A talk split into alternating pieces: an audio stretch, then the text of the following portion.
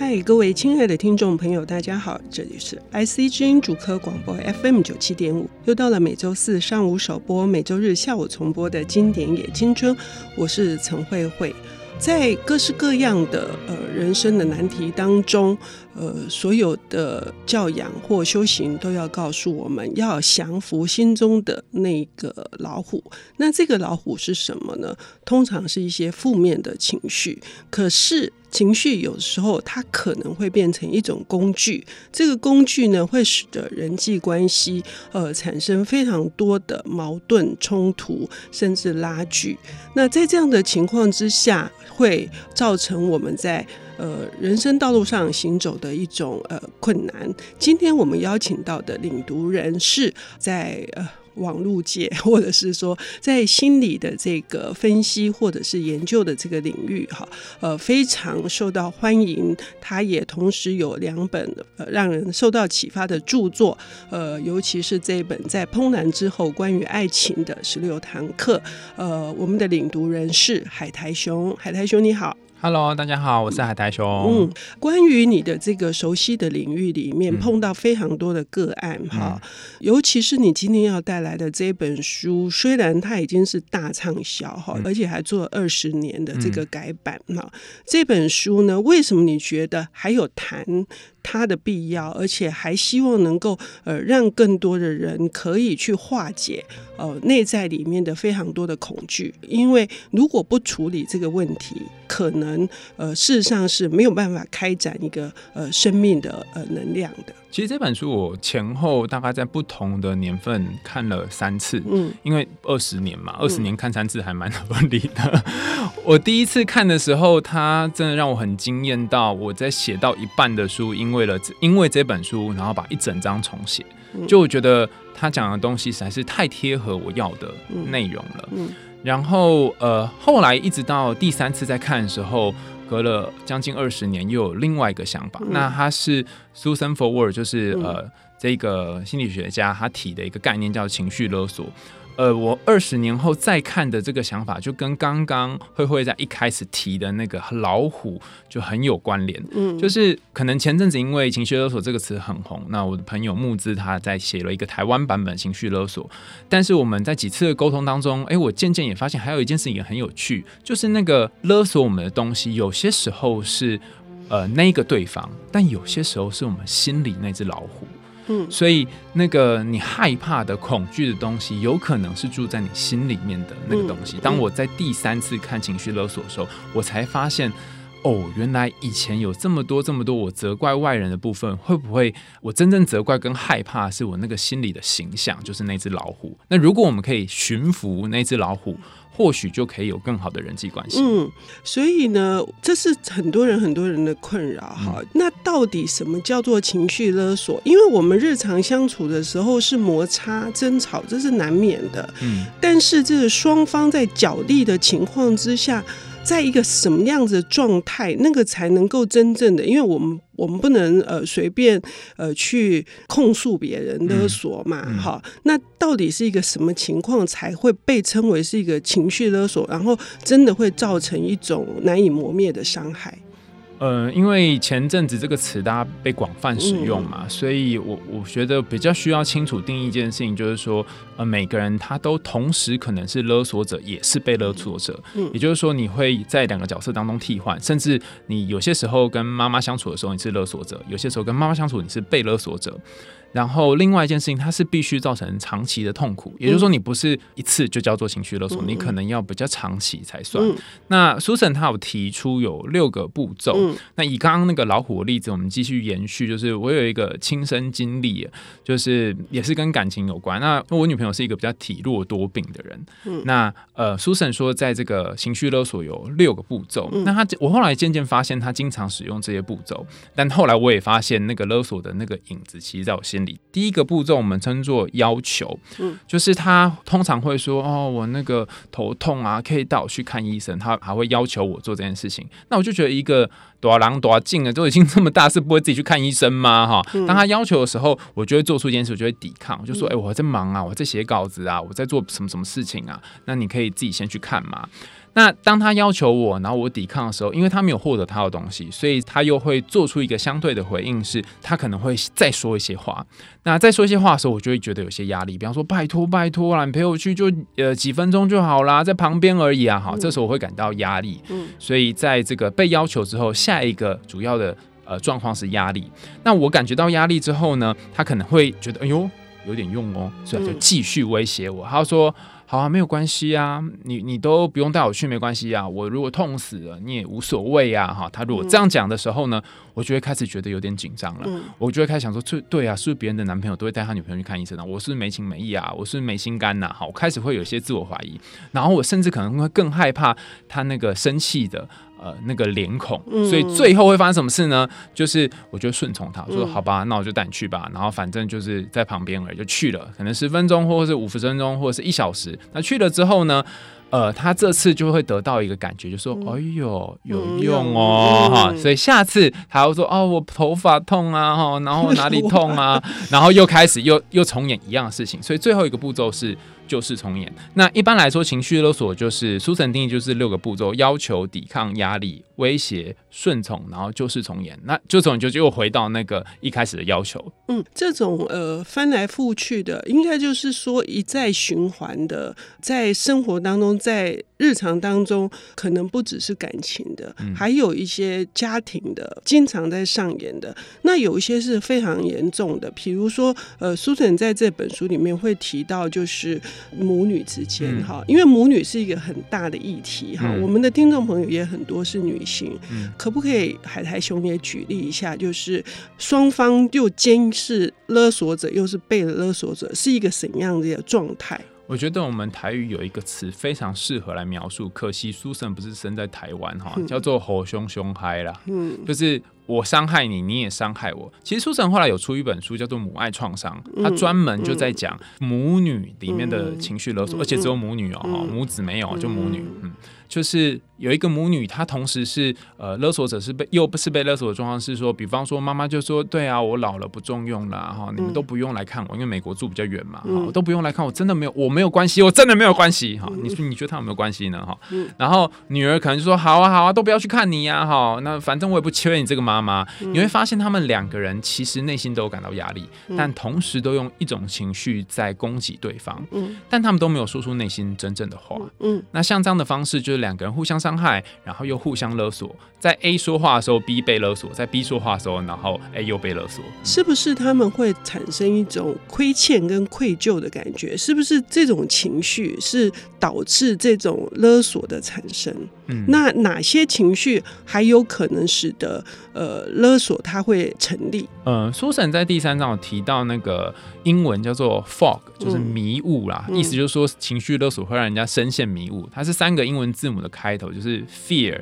然后 O 是那个 obligation，就是责任啊。然后 G 就是 guilty，罪恶感。那一开始那个 F 就是呃恐惧的意思，那个 fear 的意思。所以通常会有恐惧，然后罪恶感、责任感啊。那你把这三个混在一起，就是说，哎，像刚刚那个妈妈说，没关系啊，反正我就是老了没没不重用啊，你们都不用来看我。你会有一个担心说，哎妈会不会真的挂掉？她会不会做什么事情伤害她自己？嗯。然后这就是恐惧嘛。恐惧之后，什么让你做出行动呢？让你做出行动绝对不会是恐惧，一定是后面。东西你会觉得说，哎、欸，身为一个子女，是不是应该要孝顺父母？嗯、那个孝顺的义务感跟责任感就会出来。嗯、那你如果选择你没有去看他，你就会出现罪恶感觉和罪恶感。天哪，我果然是个不孝的女儿，或是我果然没有办法照顾我妈妈，别人会怎么看我？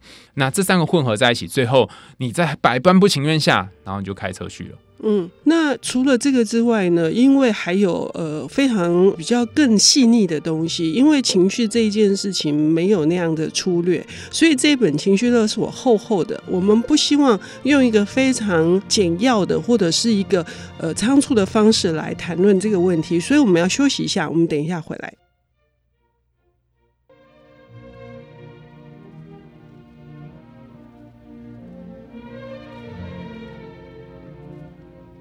欢迎回到 IC 之音竹科广播 FM 九七点五，现在进行的节目是《经典也青春》，我是陈慧慧。我们邀请到的领读人是科普心理的作家，同时也是《失恋花园》跟《失落花园》的经营者，他是海苔熊哈。海苔熊写了非常多关于这个心理上面的著作，帮助许多有疑难杂症的这些读者们。今天带来的这本书是畅销了二十年，可是还觉得有。必要介绍是情绪勒索。我们已经提到说，情绪勒索使得人际关系的这个紧张以及伤害是一种常年的纠缠。如何去呃分辨，甚至如何去化解，在这本苏珊·佛沃的这个作品《心理学的博士》有很多的值得去参考的地方。那海苔兄，你刚刚提到了哈，就是这个 fog，f o g，就是。恐惧以及义务责任感，还有就是后面的这种呃自责罪恶感，哈，这样子的情况，生活中还有哪些例子？因为可能听众朋友在听的时候，他也很难去分辨，究竟这只是一般的情况，嗯、或者是说他真的深陷其中。刚有讲一个，他必须是长期的嘛。嗯，那我们刚提到感情、家庭，其实工作上面也蛮常出现的。嗯、比方说，你可以想想看，你有没有老板或同事，他会用很奇怪的方式称赞你。比方说，呃，这么多新人，我只看好你呀，哈，嗯，就是我知道你就是能力比较 OK 呀，哈，那你这件事情，这件事情如果你不做，其实别人就等着做啊，哈。他用这样的话让你会觉得说，哎，我是不是不够好？那你一样有一个恐惧产生，然后为了去消解这个恐惧，或甚至为了讨好老板，然后就把这件事情做下来了。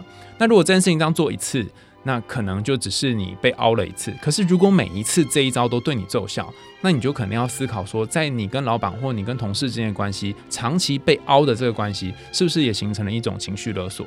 所以那个凹你的不一定要用很剧烈的情绪，他也可以用那种称赞的语言。那是因为你很棒啊，那是因为你能力非常好啊，我才拜托你，拜托我真的不行。如果没有你，我没办法啊。有的人就是那种救世主情节上升，然后就会去帮忙对方。嗯、那还有一些是很隐微的情绪勒索，比方说他一句话都没有讲哦，但是你就会按照他的方式做。书里面后面有提到，有的爸爸他只要门很用力的一关上。这孩子就知道今天晚上要认真念书，否则会有不好的事发生。嗯，就算爸爸没说任何话，那个大力的关上门对他来说就是一个讯息，所以他其实隐微的藏在很多的。呃，人际关系当中，但如果这个让你觉得很恐惧的那个迷雾的感觉持续发生的话，那就有可能是一种勒索。通常是什么样的情况之下比较容易让自己陷在被勒索的这种情境当中呢？就是说，为什么会老是处于挨打的份？嗯嗯，通常被勒索者有两个特征啦，哈、嗯，那包含我跟那个木之心理师两人在讨论的时候，也常常提到这样的特征。第一个就是对自己没自信，嗯，然后第二个就是缺乏。安全感，嗯，缺乏安全感就是你对人际的互动上面，你会担心对方有一天不爱你或不要你，嗯，那你就说啊，我我会担心老板不爱我吗？但你会担心他不要你啊，嗯，你会担心他这间公司不需要你，或是没有不再给你钱。所以无论如何，只要你有担心自己不好，或是担心自己被丢掉的情绪，很多时候就会接下对方这个情绪的炸弹。那另外一个我觉得很有趣的是，听起来是情绪勒索嘛，但是呃，每一个被勒索者他在被勒索之后。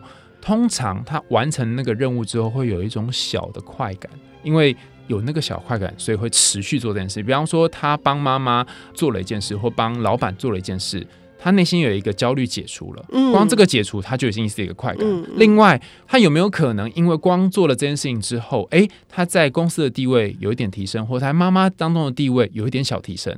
那要他放掉这个，他愿意吗？嗯，如果他不愿意的话，他就会继续甘愿当那个被勒索。所以就有一点点、一点点的恶，一点点、一点的糖。那你觉得你也尝到了那个甜头，嗯、所以这个也会使得被勒索的情况持续在发生。嗯、还有刚刚上半段节目，呃，就是海苔熊提的一个状况，就是说最后顺从、最后妥协、最后那种紧张的状态解除了，嗯、那让被勒索者觉得松一口气，甚至只是这样都可能使被勒索这个。情况继续发生。嗯嗯，可是终究是不能这样下去嘛，嗯、所以我们也是要去想一些方法来帮，就是那些不论是勒索的人或者是被勒索的人解套。嗯，那如果是被勒索的人的话，其实我觉得通常最有效的方法呢，就是不要回应他。书里面有提到很多很多的做法，那其中一个方式就是当对方勒索你的时候，你先不要做任何回应，要或不要都不要讲，然后你就先稍等一下，你可以先。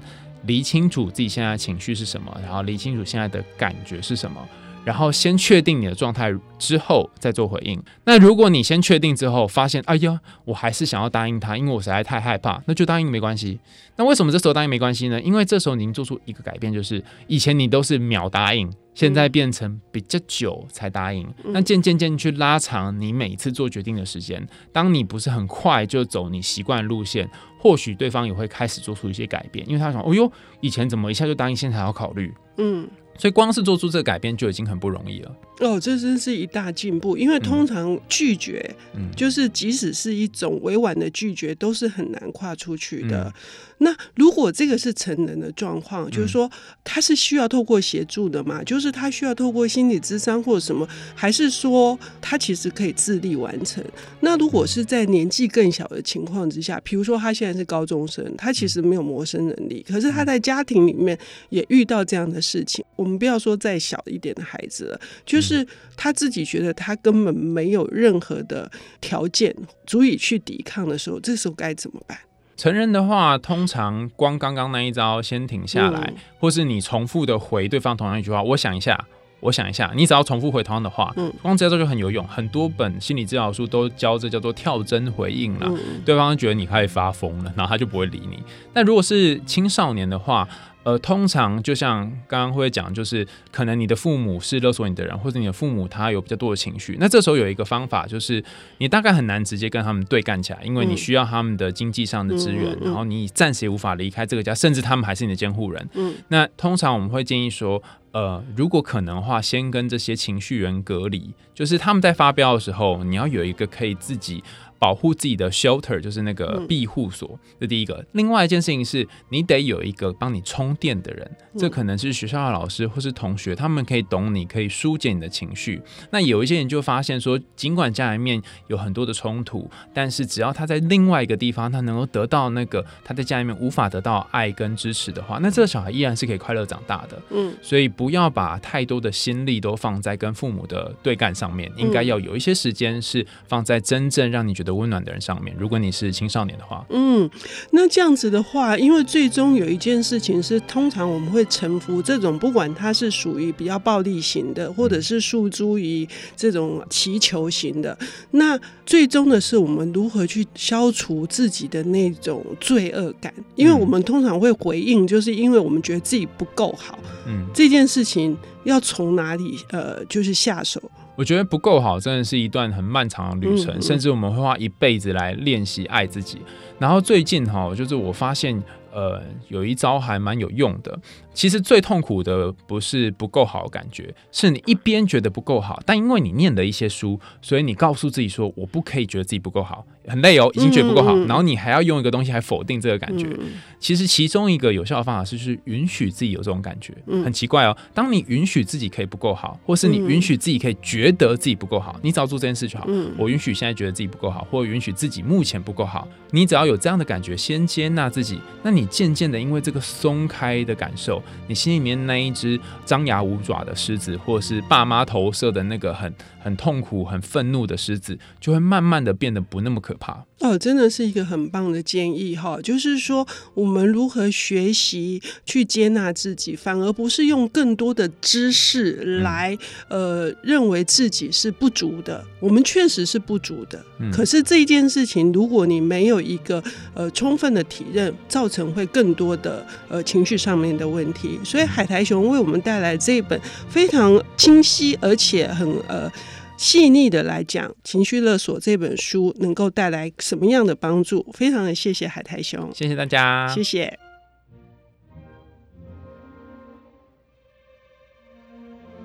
本节目由 IC 之音与瑞木读墨电子书联合制播，经典也青春与您分享跨越时空的智慧饗宴。